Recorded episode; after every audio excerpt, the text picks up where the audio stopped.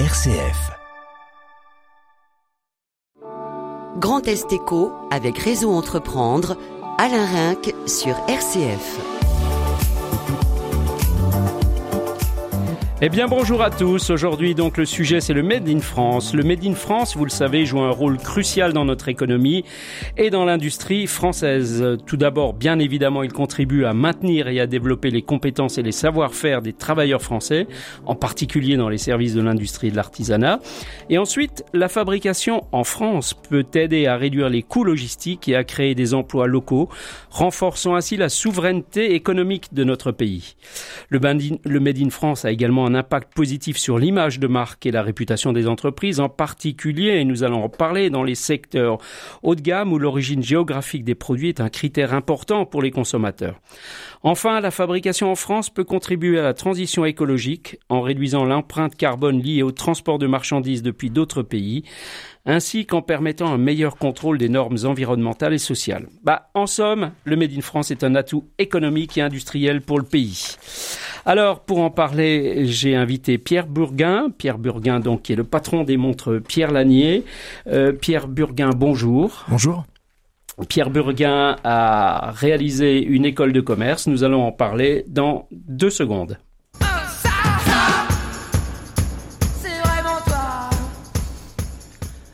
Alors Pierre Burguin, je disais, a, fait une école de commerce. Il a ensuite euh, fait, pendant cette école de commerce, il a fait deux années d'études en France et deux années à l'étranger, ce qui à l'époque était assez nouveau, Pierre. Oui, en ce moment, je crois que tous les étudiants partent à l'étranger à un moment ou un autre de leur cursus. Et à l'époque, euh, c'était un programme qui s'appelait, qui s'appelle toujours le CESEM, et on partait, on était deux ans en France et deux ans complètement à l'étranger, en immersion totale. Et puis ensuite, Pierre, vous avez fait ce qu'on appelle aujourd'hui un VIE, qui était à l'époque le VSNE, volontaire au service national dans une entreprise, euh, dans une filiale, dans votre filiale à New York. C'est-à-dire que j'ai créé la filiale à New York de, l'entreprise familiale et je suis arrivé avec euh, deux valises, dont une remplie de montres. Et puis je commençais à aller voir les clients et ouais, ça a été euh, deux ans assez particuliers.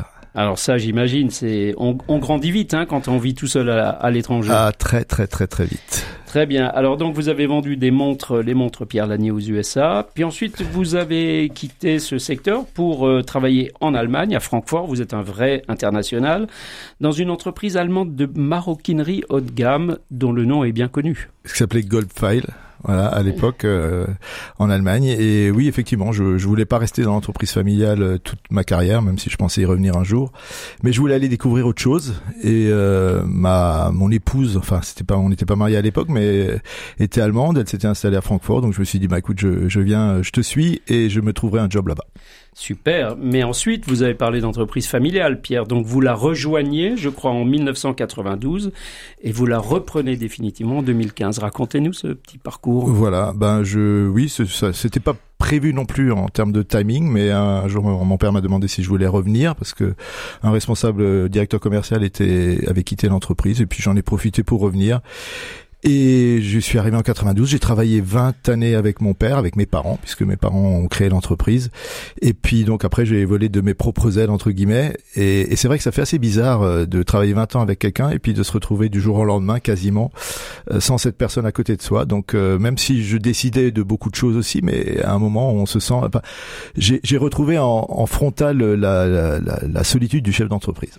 Solitude, c'est la maladie de tous les chefs d'entreprise, du moins la maladie que tous rencontrent un jour dans leur vie. Et d'ailleurs, j'en profite pour dire que Réseau Entreprendre, c'est la pilule qui aide à combattre cette solitude.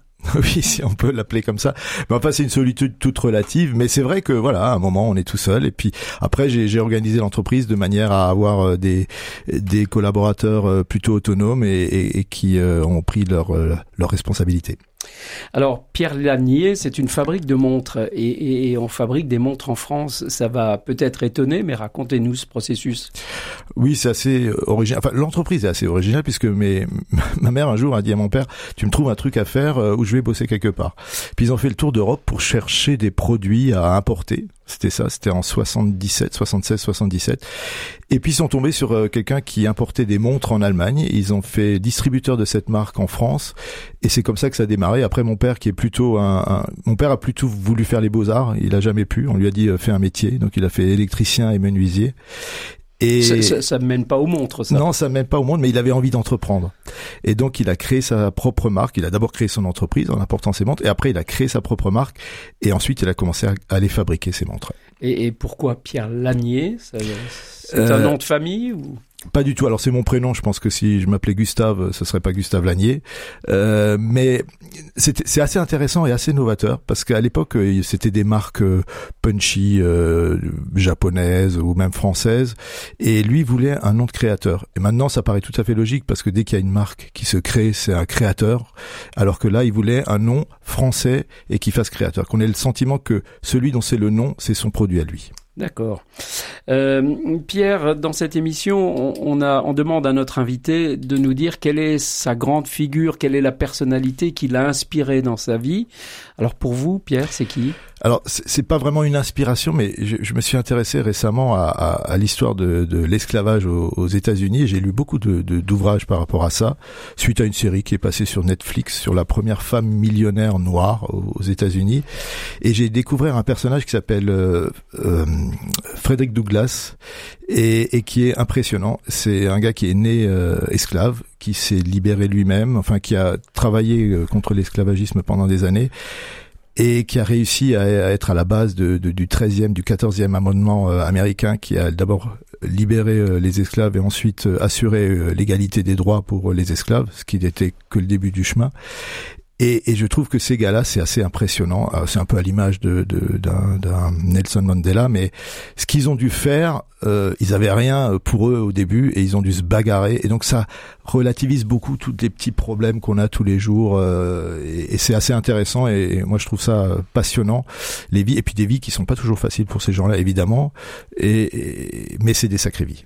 Et ce Frédéric Douglas est d'ailleurs même devenu conseiller, je crois, du président des États-Unis. Ah ben oui, il était, il était ami de, enfin ami, il était proche d'Abraham Lincoln. Et, et c'est très drôle parce qu'à l'époque, c'était les républicains qui étaient plutôt euh, contre l'esclavagisme euh, plutôt que les démocrates. Donc comme quoi la politique euh, peut faire des changements radicaux. Ah bah oui.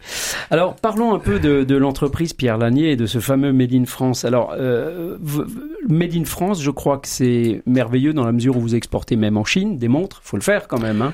Oui, surtout que la Chine est le premier producteur au monde de montres. Donc euh, après, ils sont beaucoup de Chinois, donc on a plus de chances de pouvoir en vendre aussi. C'est vrai, c'est vrai. Un milliard cinq cents millions, ça compte. Voilà, ça compte. Euh, Qu'est-ce qu'il faut pour euh, percer dans le Made in France? Il faut de la volonté, il faut de la flexibilité, il faut avoir une entreprise qui est capable de pivoter rapidement? Je pense qu'il faut avant tout la volonté, malgré tout. Le plus important. C'est avec la volonté, on peut arriver à beaucoup de choses. Quand mes parents ont, démarré euh, la fabrication euh, d'horlogerie, euh, ils, avaient des composants français uniquement et on assemblait à Arnold les Saverne. Et puis au fur et à mesure est arrivée la montée de, de, des produits chinois, nos, nos, concurrents, parce que nous on est dans l'access, donc le produit c'est entre 100 et 300 euros, donc sont arrivés des concurrents chinois. On avait en face de nous que des Chinois et à un moment s'est posé la question Qu'est-ce qu'on fait? Est-ce qu'on fait fabriquer en Chine ou est-ce qu'on crée notre propre unité ailleurs? Et on a décidé de garder la mainmise sur la production et de créer notre propre unité euh, ailleurs. C'était à Madagascar et on a fait ça en 2001. Et franchement, euh, j'aurais pas pensé que maintenant on fabriquerait encore des montres en France. Et finalement, c'est tout l'inverse qui s'est produit. En 2008-2009, on avait une production, 25% de la production encore en France. Et puis il y a eu un renversement et depuis plusieurs années. Et l'an passé, on a produit 65% de notre production en France. Et ça, c'est vraiment lié à la volonté parce que c'est ce qu'on a envie de faire et c'est ce qu'on veut faire. Et dès qu'on peut, on le fait. À l'époque, on avait des produits qui coûtaient entre 80 et 100 euros au prix public. Maintenant, ils coûtent entre 100 et 300. Donc, c'est clair qu'à 300 euros, on peut plutôt payer du made in France qu'à 80 euros. Euh, produire en France, c'est aussi favoriser l'export de ces produits. Bien sûr. Alors c'est toujours un peu paradoxal, c'est-à-dire qu'on met en avant le Made in France sur le territoire, mais en même temps on veut aller exporter ailleurs. Ce qu'on voudrait pas que les autres fassent chez nous. Enfin voilà. Mais c'est vrai qu'on. Mais ils le font de toute façon. donc il faut sortir du pays, évidemment. Absolument. Mais on, est quand même plutôt très très bien représenté en France. Et pour l'instant, on fait. Et, le Covid nous a beaucoup euh, coûté, nous a coûté cher. Et donc, euh, on a beaucoup baissé à l'export. Donc, euh, si on veut se développer, c'est à l'export qu'il faut le faire. Change for once in my life. It's gonna feel real good, gonna make a difference, gonna make it right. As I turn up the collarbone. My favorite winter coat. This wind is blowing my mind. I see the kids in the street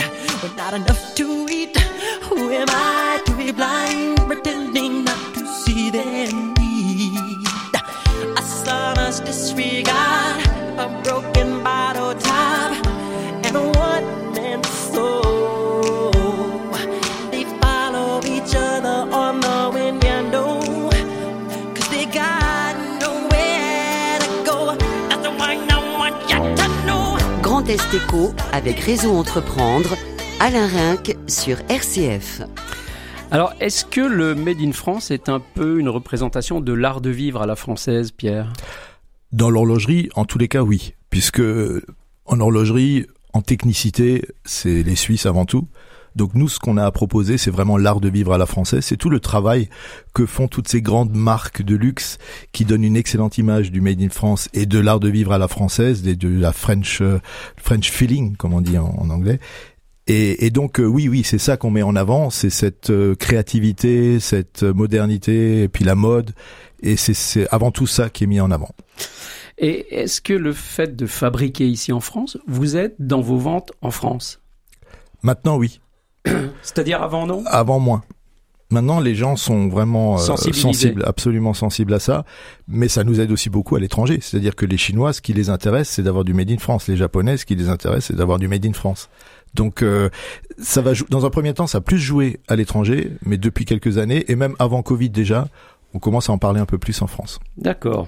Que- quelles sont, selon vous, les, les qualités nécessaires pour une PME comme la vôtre, parce que vous êtes une, PME, hein, Pierre, les qualités nécessaires pour se développer en France et puis ensuite, bien sûr, pour exporter ses produits Je pense que c'est d'abord les équipes. Alors, c'est un peu standard de dire ça, mais c'est vrai que euh, pour, pour se développer, il faut des équipes, il faut des, des, des, des bonnes personnes au, au poste, aux différents postes. Et puis après, il faut une volonté, et puis il faut être flexible. Il faut pouvoir réagir rapidement. Je veux dire, si à notre taille, donc nous on fait 16-17 millions d'euros de chiffre d'affaires, si à notre taille on n'est pas capable de bouger, euh, on n'a plus d'avantage. quoi. C'est un peu l'avantage qu'on a par rapport aux mastodontes. Nous, on a des mastodontes qui font des milliards de chiffres en face de nous. L'avantage qu'on a, c'est qu'on est plus réactif, on est plus rapide. Si on veut sortir des nouveaux modèles, on les sort plus vite. Et c'est là où on peut, euh, on peut valser, enfin, on peut surfer dessus. Pardon. et, et, et ce serait quoi le, le, ce qui vous handicape le plus dans une PME aujourd'hui? Euh, bah, c'est les moyens, c'est la taille, C'est la la taille. le manque de moyens. le manque de moyens par la taille. Surtout dans l'horlogerie où il faut beaucoup de, beaucoup de coûts commerciaux ou de coûts marketing. Eh bien, vous le savez, on termine aussi cette émission par un petit jeu qu'on fait faire à tous nos invités. C'est le jeu du portrait chinois. Alors, euh, Pierre, si, allez, si vous étiez un lieu, vous serez quoi? Vous Ah. seriez quoi? Ah, l'Alsace, l'Alsace. Et l'Alsace, on la découvre encore plus quand on part un peu à l'étranger. L'Alsace, je la découvre de deux manières. C'est quand je ramène, quand il y a des clients étrangers qui viennent et que je leur fais découvrir l'Alsace. C'est là que je vois toutes les beautés dans, dans leurs yeux, euh, ce qu'il y a de bien en Alsace. Et puis quand je pars au loin, il y a des, il y a des belles régions partout. Mais quand on revient chez soi, puis c'est le chez soi aussi qui joue aussi, je pense. La Heimat. Et voilà. Euh, J'ai j'ai vu les étoiles dans vos yeux, les auditeurs peuvent pas le voir, mais je peux vous dire que cet homme aime l'Alsace. Alors, si vous étiez une phrase aujourd'hui, vous Une diriez phrase- quoi bah, ça, ça revient sur ce qu'on vient de dire, c'est-à-dire que euh, c'est c'est une citation, je, je pense qu'elle vient de moi, j'en sais rien. Euh, c'est small is beautiful, but not big enough. C'est-à-dire que, que c'est beau d'être petit, d'être flexible, mais parfois euh, c'est pas assez gros. D'accord. Et c'est tout euh, tout le paradoxe de de- d'une PME. Hum, C'est vrai. Et, et si vous étiez un mot, un seul, C'est c'est la bienveillance. Je pense qu'elle se perd un peu, surtout avec les réseaux sociaux où c'est plus important de foutre une claque euh, par un mot à quelqu'un que de réfléchir euh, au bon sens des, des mots, de la, de la volonté de l'expression de celui qui a parlé. Euh, ouais, je pense que ça manque un peu de, bienveillance et, et, en plus c'est pas mis en avant, euh, c'est dommage.